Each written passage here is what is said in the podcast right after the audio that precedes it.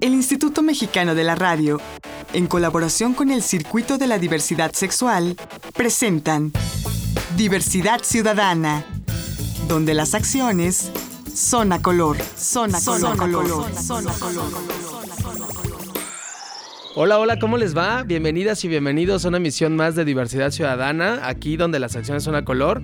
Yo soy Enrique Gómez y el día de hoy me siento engalanado con la presencia del maestro Horacio Franco aquí en el programa, que no solamente es una persona que le aplauden de pie en, en muchos países de Europa, porque es el grande de la flauta, sino además porque es uno de nuestros grandes ideólogos de la comunidad gay mexicana, de esos como que para recibirlos con un gran aplauso. ¿Cómo estás, Horacio? Querido, ¿no? ¿Qué, qué presentación. Bueno, ¿qué puedo decir yo de ti? Si has sido activista y has sido también portavoz de nuestra comunidad durante años enteros y eres una persona que verdaderamente conduce tus programas porque los he oído maravillosamente bien. Felicidades por esta Muchas nueva gracias. empresa y, y enhorabuena a Gracias, Limer por Horacio. tenerte aquí. No, a nosotros, un gran orgullo. Y mira, a mí me gustaría mucho que fuera una, una entrevista que creo que pocas veces te hacen como más testimonial, más de vida, algo más desde adentro de tu ser. Me encanta. Porque de verdad tú eres como un gran ejemplo para muchos de nuestros compañeras y compañeros LGBTistas, lesbianas, gays, bisexuales, transexuales, transgéneros en México, con tu lucha de que, principalmente que sí se puede, ¿no?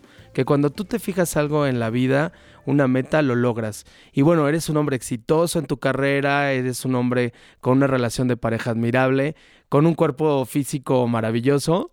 A tus 50 años ya. Ay, qué barbaridad. Y, y consta que no me casé con Rebeca de Alba nunca para tapar el ojo al macho, ¿eh? Claro, no como otras.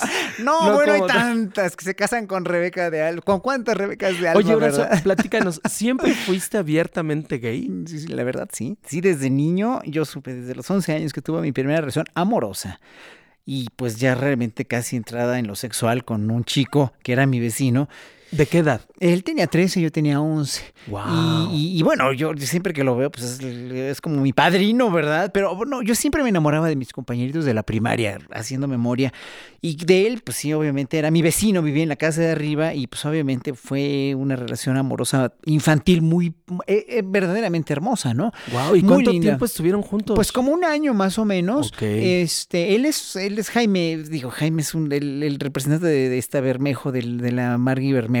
Y cada vez que lo veo, de veras lo veo con, como, como el primer gran amor de mi vida. Es una- un tipazo. o sea, se lo siguen adoro. frecuentando, se ven de pronto. Lo vemos, bueno, cuando hay alguna, algún festival donde confluimos eh, la Bermejo y yo, pues obviamente lo veo, ¿no? Espero que siga muy bien y que esté trabajando mucho. Y esto que nos platicas revienta mucho también este estigma absurdo después desde la heteronormatividad de que, de que el sexo entre menores es algo pecaminoso, es algo terrible, que, que te trauma y te acompleja para Híjole, siempre. pues es que lo que pasa es que el estereotipar a cualquier tipo de, de preferencia sexual como, como algo traumatizante es ya de por sí un, uno- ya, ya es de por sí una aberración. O sea, Claro. el, el estigmatizar y el decir, es que tú eres gay porque a ti te violaron, o tú eres gay porque no tuviste figura paterna, o tú eres gay.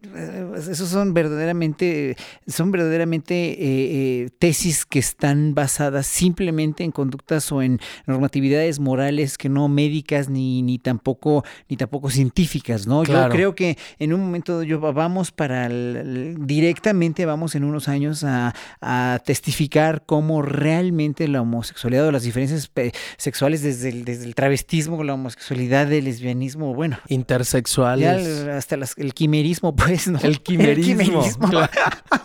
ya van a ser, van a ser consideradas cuestiones total y absolutamente neuronales, ¿no? Porque Claro, son neuronales. Yo tan, tan es así que nunca tuve culpa. Nunca tuve culpa de ser como era, pero sí tuve miedo y sí tuve temor porque obviamente mi mamá era una mujer muy dominante. Eso es lo que te iba a preguntar. Ok, tú no tuviste miedo ni te traumaste ni nada, pero ¿cómo percibía tu entorno esa libertad tuya? Creciendo en los 70 en una sociedad total y absolutamente machista como la que tenemos aún, aunque nos, aunque en la Ciudad de México sí es un oasis, pero sigue siendo muy machista en muchos sentidos, ¿no? Eh, imagínate en los años 70, pues como con, con, con, con un- un- figuras dominantes de mis hermanos muy machos realmente, ¿no? Y uh, las mujeres también en ese sentido, eran, eran, eran más mujeres que hombres, fueron, fueron, fueron, eh, fuimos cuatro, cinco mujeres y tres hombres, pero finalmente en ese entorno, cuatro y Ajá. tres, perdón, cuatro mujeres y tres hombres, en ese entorno la cuestión de, de, de la, de la, de los roles, ¿no? De que los hombres no lloran, los hombres tienen que ser machos, tienen que ser feos, las mujeres tienen que ser débiles y tienen que ser dominadas, etcétera, etcétera. Más aparte, la homofobia que había tácita y explícita en todos los sectores de la Ciudad de México. Me, acuerdo ayer, me estaba acordando que en los años 70 todavía veías en la en el periódico este horrendo de la prensa, ¿no? Veías este esta cosa que decía redada de lilos, por ejemplo, ¿no? las redadas, las racias, eh, eh, bueno, en fin, digo, pero me tocó la primera marcha gay y entonces ahí por el metro yo iba yo al conservatorio, 13 años, iba eh, en el primer año del conservatorio y de repente me toca ver este julio, mes del orgullo homosexual, ahí en una barda color verde pistache del Metro Xola, que fue así como que revelador, orgullo homosexual. Dije, wow, hay no que soy estar el orgulloso de ser homosexual. O sea, pero además, digo, yo sabía por mi, ya en ese entonces ya tenía un novio bastante más grande que yo, ya tenía una, una, relación de diamantes, pues, no, ya había probado las delicias del sexo finalmente. Pues sí, nunca me traumó, ni nunca dije, no, qué horror, o soy diferente, o me siento culpable. A la que había que la en el cerebro a mi mamá porque mi mamá era muy dominante y desde niño me dijo, el día que me salgas con que eres de esos, porque las mamás saben, sienten y no lo quieren admitir. Pero me dijo, el día, fíjate nada más como me dijo, ¿no? Mi pobre madre, que hace muchos años que murió. El día que me salgas con que eres de esos, te pongo un vestido y te saco a la calle. O sea, a mí me, me sonaba tan bizarro eso a los 9, 10 años, ¿verdad? que, dices, bueno, ¿qué le pasa? ¿no? Pero no te sonaba bizarro, en realidad era, bizarro, porque muchas madres como la tuya lo que han estado haciendo con mucho de nuestra población justamente es herirle sus futuros. Claro, claro, pero a mí no me lo ¿eh? lastimas a tus... Bueno, tú no... ¿Cómo, ¿cómo hiciste para resguardarte de ese dolor de, de, tu madre? Pues es que no era ningún dolor, la verdad me caía muy gorda, en serio, en ese sentido me caía muy gorda y sabía lo ignorante que era. Y Mira, yo, yo, yo crecí muy rápido. Yo a los 11 años tuve mi primer novio, ¿no? A los 13 mi primera relación sexual, pero además a los 11 descubrí que quería ser músico, que era lo que más me apasionaba y descubrí mi camino y dije yo, soy la trompa del tren. O sea, yo me sentía en la trompa del tren y entonces en ese sentido siempre fui un total y absolutamente juicioso, como dirían en Colombia, era muy juicioso y era muy asertivo con lo que yo quería.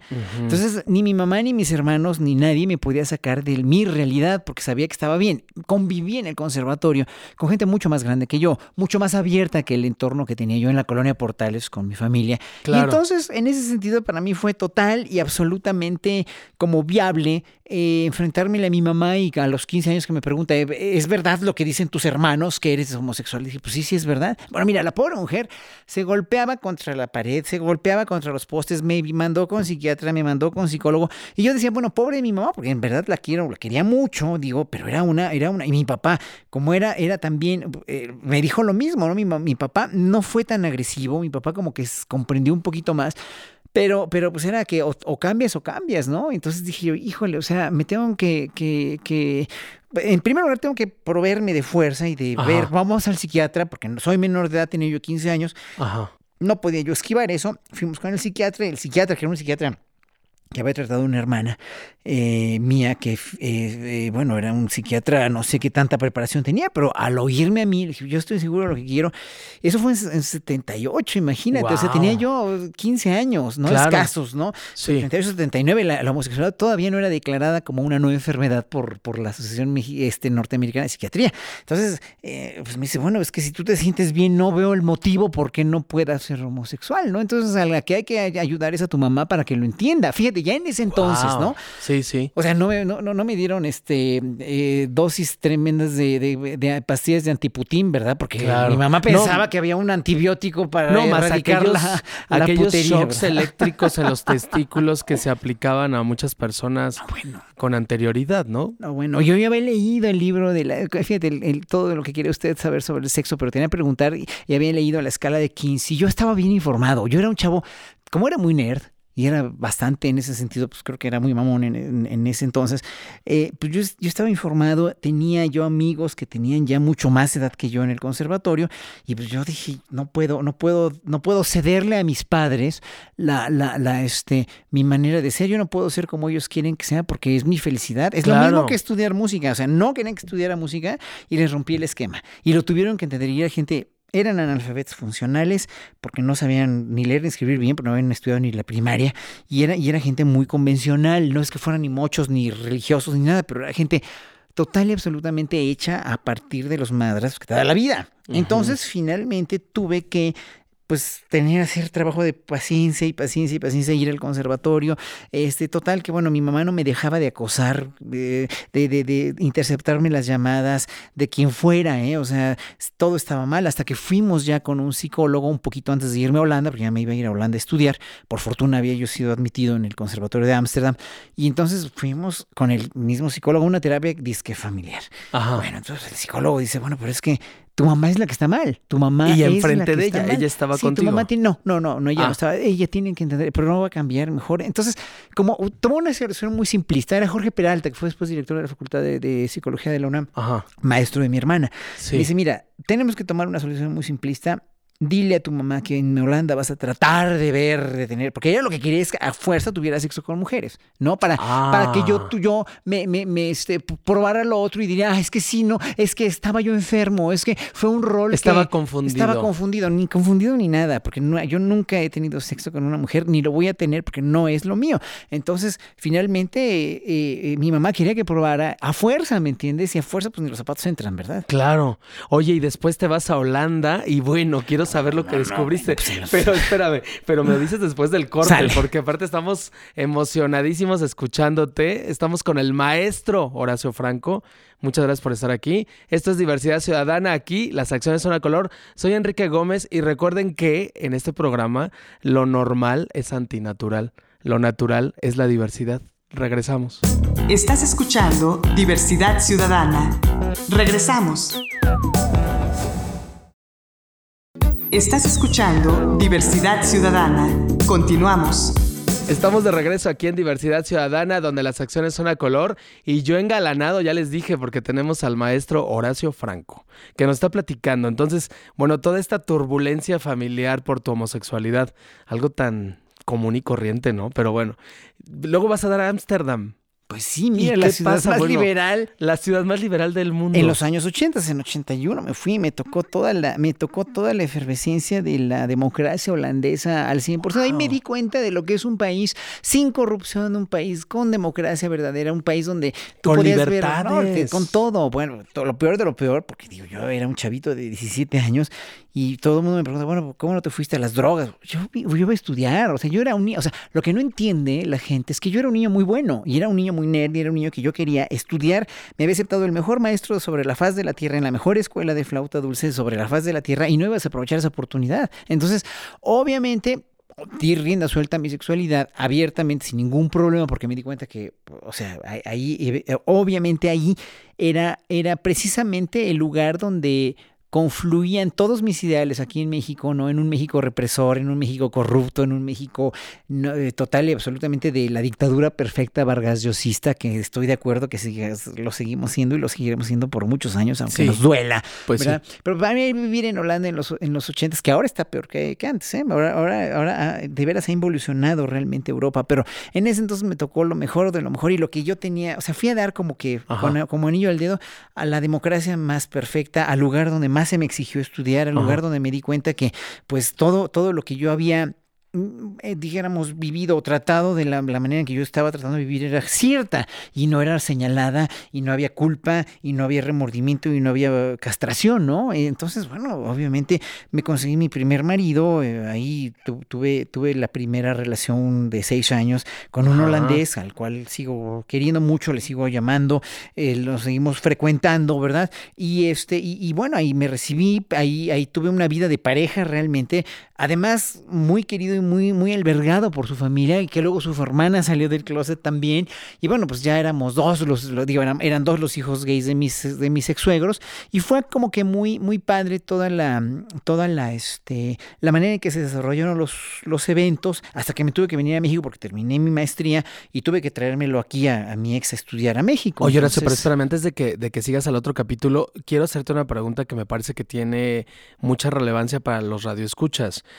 Mientras estaba gestando este, este mejor flautista en el planeta que es Horacio Franco, tú tenías ya una vida libre como ser humano, Sí. como, como hombre gay. Ajá. ¿Qué tanto influyó, crees tú que influyó esa libertad sexual interna en que tú hayas construido como este gran flautista? ¿Tuvo algo que ver? Yo creo que, bueno, a, si no hubieras tenido esta libertad, ¿hubieras sido este mismo gran flautista? No sé. Fíjate que nadie me había preguntado eso. Es una pregunta enormemente inteligente y aguda de tu parte porque porque la genética musical la traigo, la facilidad para tocar el instrumento la traigo, la disciplina la traigo gracias a mi mamá, porque mi mamá era una mujer tan estricta y tan castrante que me inculcó, y eso debo agradecérselo siempre, así como me caía muy gorda por no aceptarme como era, le debo agradecer que me haya dejado totalmente una, y le tengo una gran devoción a esa manera de ser de mi madre, porque quiso darnos a los siete hijos que tuvo, ¿verdad? Los, los tuvo lo pendejo, porque, la verdad, perdón, pero es que obviamente mi, mi madre nunca planeó su familia y hubiera sido mucho más feliz si hubiera tenido menos hijos. Que claro que yo fui el menor, entonces no, obviamente no hubiera sido, no hubiera, no hubiera tenido la oportunidad de vivir en este mundo, pero este, mi madre quiso lo mejor para sus hijos, ¿no? Los tuvo, los tuvo como plantas, así como, como las mujeres en México solían parir, entonces como vacas, ¿verdad? Sin planear su familia. Pero pues ahora sí que lo hizo lo mejor que pudo. Y no le puedes recriminar eso, pero su idiosincrasia era tan tan, tan pobre como la de mi papá también, por, por ese analfabetismo. Tuvieron que trabajar desde niños porque perdieron a sus padres que no la puedes culpar, ¿no? O sea, finalmente yo la culpaba hasta, hasta que se murió, pero después dije, no, es que mi madre y mis padres lo hicieron lo mejor que pudieron y nos dieron unos principios, tanto así que me dio la disciplina para poder estudiar en Holanda, para poder recibirme con, o sea, para precisamente para no llegar a Holanda y que te vendían droga y te vendían todas las drogas, del, hasta el yeso de las paredes te lo vendían por, porque así se usaba en ese entonces en Holanda clandestinamente. Y dije, yo nunca voy a probar ninguna droga porque no la necesito, ni probé droga ni probé el cuerpo, soy alérgico al alcohol, ni me interesaba el desmadre de la, de la, de la vida holandesa, que también era total y absolutamente ya decadente en esa época. Pero finalmente, pues obviamente eso gracias a mis padres que me dieron ese principio. Entonces, obviamente siendo gay, dando rienda suelta a mi personalidad, que no es dar rienda suelta, como dices este eh, estúpido diputado panista, ¿no? De, de, las modas y tendencias, ¿verdad? No era ni un senador. es senador. Perdón, bueno, para mí no debería ser nada. un poco más claro quién es. Senador, no sé si existe esa comisión todavía, pero no son ni modas ni tendencias, ¿no? Es una, una manera de ser que traes ahí en tus, en tus genes pues le di rienda suelta porque si hubiera sido heterosexual le hubiera dado rienda suelta o si hubiera sido lo que sea. Si hubiera querido ser sacerdote le hubiera dado rienda suelta. Claro, claro. Entonces yo siempre fui quien quise ser. Claro. libre. Pues así fue. Y, y aparte te guiaste por un yo interno. Me guié por un yo interno que era finalmente la disciplina, la, la, la, constancia y el querer realmente sobresalir en un mundo tan difícil como era la escuela de flauta de Holanda. Entonces tenía yo a mi marido, obviamente, mi, mi, relación de pareja, que estábamos últimamente, estábamos muy jovencitos los dos, yo tenía 18, 17, 18 años, él tenía 19, 18 también 19, entonces estábamos, éramos muy jóvenes, pero fuimos a vivir juntos y bueno, fue una relación que me ayudó muchísimo, ¿no? Claro. Y fue la base de lo que ya hiciste posteriormente, ¿no? Exactamente. Tal vez si no me hubiera yo permitido la, la capacidad de amar a mi primer pareja o lo que sea, tal vez hubiera sido diferente, pero yo creo que hubiera seguido con la flauta y con la música, porque eso era mi principal meta, ¿no? Claro. Y ahora regresas a México y cómo enfrentas toda esta libertad que, que aprendiste, que mamaste en Holanda y de pronto regresas a un país en donde otra vez está la censura, la represión. Eso fue difícil, pero no tanto porque regresé con él, con Bram, y regresamos a los primeros días, los primeros meses a la casa de mis papás, pero mi mamá lo adoraba, no sé por qué lo adoraba. Ya cuando lo vio que, o sea, ya cuando vio que no mordíamos, dijéramos, ¿no? Pero ella todavía se hacía la idea de que yo podía ser algún día, o sea, algún día. Algún día mi gato era sandía, ¿verdad? Pero pues nunca, nunca, nunca. Entonces, bueno, finalmente mis papás acabaron yéndose a Querétaro después del temblor de 85, teníamos unos meses aquí nada más con ellos. Por fortuna se fueron, mi mamá me siguió haciendo un poco la vida imposible después, aún antes de morir, pero bueno, finalmente ella se quedó con sus problemas y yo no me los absorbí, pues, ¿no? O sea, lo que quiero, lo que quiero que, que, toda la gente que oye este programa entienda es que uno no tiene por qué cargar con las culpas ni las, los problemas de los padres, porque finalmente nosotros somos así porque así somos y tenemos que asumirlo como nuestra felicidad. Si tú te asumes como alguien que no eres, ya, ya. Ahora, déjame pasar a otro pasaje interesante de, de, la historia de la diversidad sexual en México. Y ya tú como un ícono de, gay en nuestro país y, y, sobre todo un gran artista, el maestro que eres, eh, ocurre el fallecimiento de Carlos Monsiváis, le hacen su homenaje en, cuerpo presente en el Museo de la, Ciudad de, de la Ciudad de México y de pronto a Horacio Franco se le ocurre subir y ponerle la bandera del orgullo gay. Mira, es que fue, fue un acto no de irreverencia, sino de realidad, es un acto de, de, de congruencia. Carlos Monsiváis el más grande defensor de los gays, el más grande gay de este planeta, que nunca se haya asumido como tal por el miedo que tenía. Entonces, en ese momento muerto, veo una, una, ya con el féretro, veo una bandera gay de unos activistas chavos, chavitos jóvenes que no los dejaban pasar con la bandera.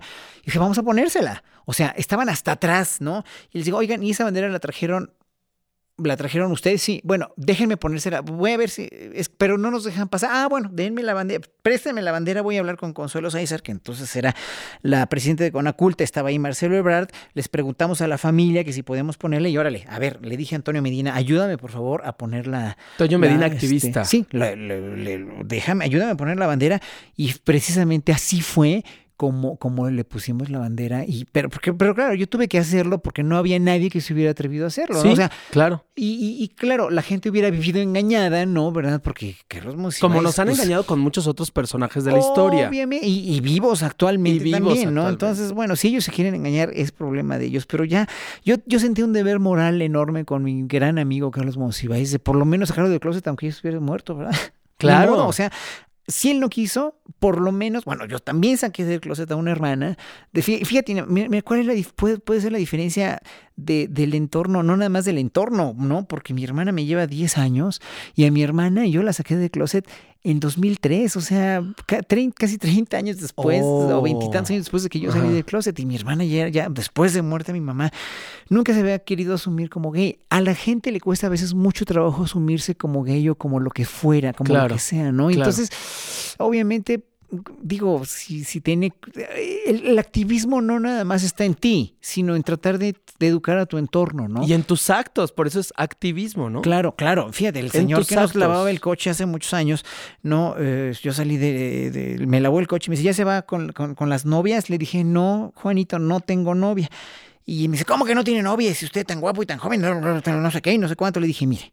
Entonces iba saliendo Arturo, mi, mari- mi actual marido, con quien llevo Ajá. 15 años. Y, y le dije, mire, usted es casado, ¿verdad? Sí. Tiene hijos, ¿verdad? Bueno, y quiere a su esposa. Sí, sí, la quiere. Bueno, este señor es lo mismo para mí lo que su esposa para usted.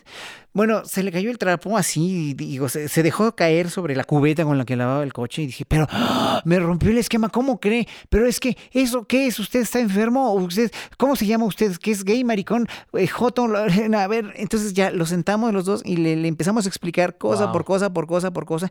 Y ya, con eso ya se fue convencido de que no estábamos locos ni enfermos ni nada. Pero eso, es, o sea, tienes que hacer activismo educativo. No el activismo hormiga. Sí, pero es que así tenemos que ser los ciudadanos, Claro, todos, con claro. todo, no nada más gay, si, No, si eres no. gay, no, con la corrupción, Claro. con el cuidado del planeta, De los con la animales, de la- las todo. plantas. Con Oye, todo. Horacio, y en ese sentido, ¿tú cómo ves? Digo, porque de esto, de esto que nos platicas, estos 10 años ha cambiado dramáticamente el mundo y México en materia de diversidad sexual. Aquí es otra ciudad. México sigue siendo el mismo país intransigente, un poco más tolerante ya, pero le seguimos causando escosor a mucha gente. Y así va a pasar y así va a ser siempre. Mientras en verdad no haya una revolución educativa en todo el planeta, ¿eh? porque digo, ahorita digo, estamos hablando de la Ciudad de México con los derechos y bla, bla, bla, pero se puede, esto puede involucionar en un momento dado. Claro, nunca claro. saber, ¿no? Sí. Pero- bueno, lo pasó en Alemania, ¿no? Cuando la República de Weimar, que era como la, la- el ideal de cualquier homosexual del planeta, llega Hitler y le da en un silbido en la torre al- Por supuesto. a, lo- por a la evolución. Aquí puede llegar cualquier Hitler y en el mundo puede llegar cualquier Hitler y puede darle al traste con, dar al traste con todas las, las prebendas y las cuestiones de evolución eh, de derechos que tenemos los gays y lesbianas y todo el mundo, pues, ¿no? Pero te quiero preguntar, tú que has estado siendo testigo de todo este proceso de cambio en la Ciudad de México y un poquito en, en el país, pero algo, eh, ¿cómo crees que está reaccionando nuestro propio colectivo LGBT? Los, los mismos gays lesbianas estamos al, estamos a, a- al tanto, al día en estos cambios o nos estamos quedando atrás también? el problema es que la comunidad LGBT no existe como tal, como no hay una sociedad mexicana unida y congruente. La comunidad LGBT es, lo, es un reflejo de lo que son todas las comunidades en México. La comunidad de los banqueros, de los políticos, de los educadores, del ejército, de las iglesias. Somos un desastre como colectividad. Somos un desastre como pueblo unido. Y nunca lo vamos a hacer porque las diferencias en las clases sociales en las clases eh, educadas y no educadas, en las clases ricas y pobres, en, las, en todas las clases, es tremendamente grande. Hay un separatismo y una, un clasismo y un racismo enorme. Entonces, mientras haya gente de la comunidad o, gente que es lesbiana y gay, que sea rica y millonaria y esté muy bien posicionada, que ve con malos ojos a un indígena que es gay también, ya nos vamos a estar pudriendo porque nos hemos estado pudriendo desde hace 500 años como sociedad. Vivimos 500 años mal administrados como país y vivimos 500 años segregados y totalmente instalados en nuestro lamentable bienestar nichano, ¿verdad? Con una, con una, con, decir, bueno, yo soy clase mediero y me vale gorro lo que le pasa a la gente pobre. Y eso es lo que pasa con la comunidad LGBT. No hemos sabido constituir una comunidad, por lo ves en las marchas, ¿no? Ya de, repente va a haber cuatro marchas, una de los pobres, una de los ricos, una de los empresarios y otra de los activistas. Y dices, bueno, pero ¿dónde estamos, no? Claro, ¿quiénes somos, no? Horacio Franco, maestro Horacio Franco, de verdad es un orgasmo emocional tenerte aquí en la cabina. No, pues muchas gracias. Me encanta platicar contigo. Eres de verdad no solo un maestro en el tema de la flauta, sino de vida. Gracias por esa vida intensa con la que vives diariamente, con la que haces arte. Como pues hay que tratar de ser siempre la trompa del tren para, para hacer lo que uno quiere y ser quien uno quiera. Yo le doy el consejo a todos los chavitos y a todos los papás de los chavos que nos estén escuchando. Pues no, uno no puede ser como no es. Claro. Nada más. Ese es el tema. Así es. Y nada más. Muchísimas gracias, Horacio. Te Muchas queremos. gracias. el maestro Horacio Franco con nosotros. Esto es Diversidad Ciudadana, aquí donde las acciones son a color. Yo soy Enrique Gómez y les espero en la próxima. Agradecemos la colaboración de Canal G.tv y Foro NH.com. Diversidad Ciudadana. Una producción del Instituto Mexicano de la Radio en colaboración con el Circuito de la Diversidad Sexual Diversidad Ciudadana, donde las acciones son a color. Son a color. Son a color. Son a color.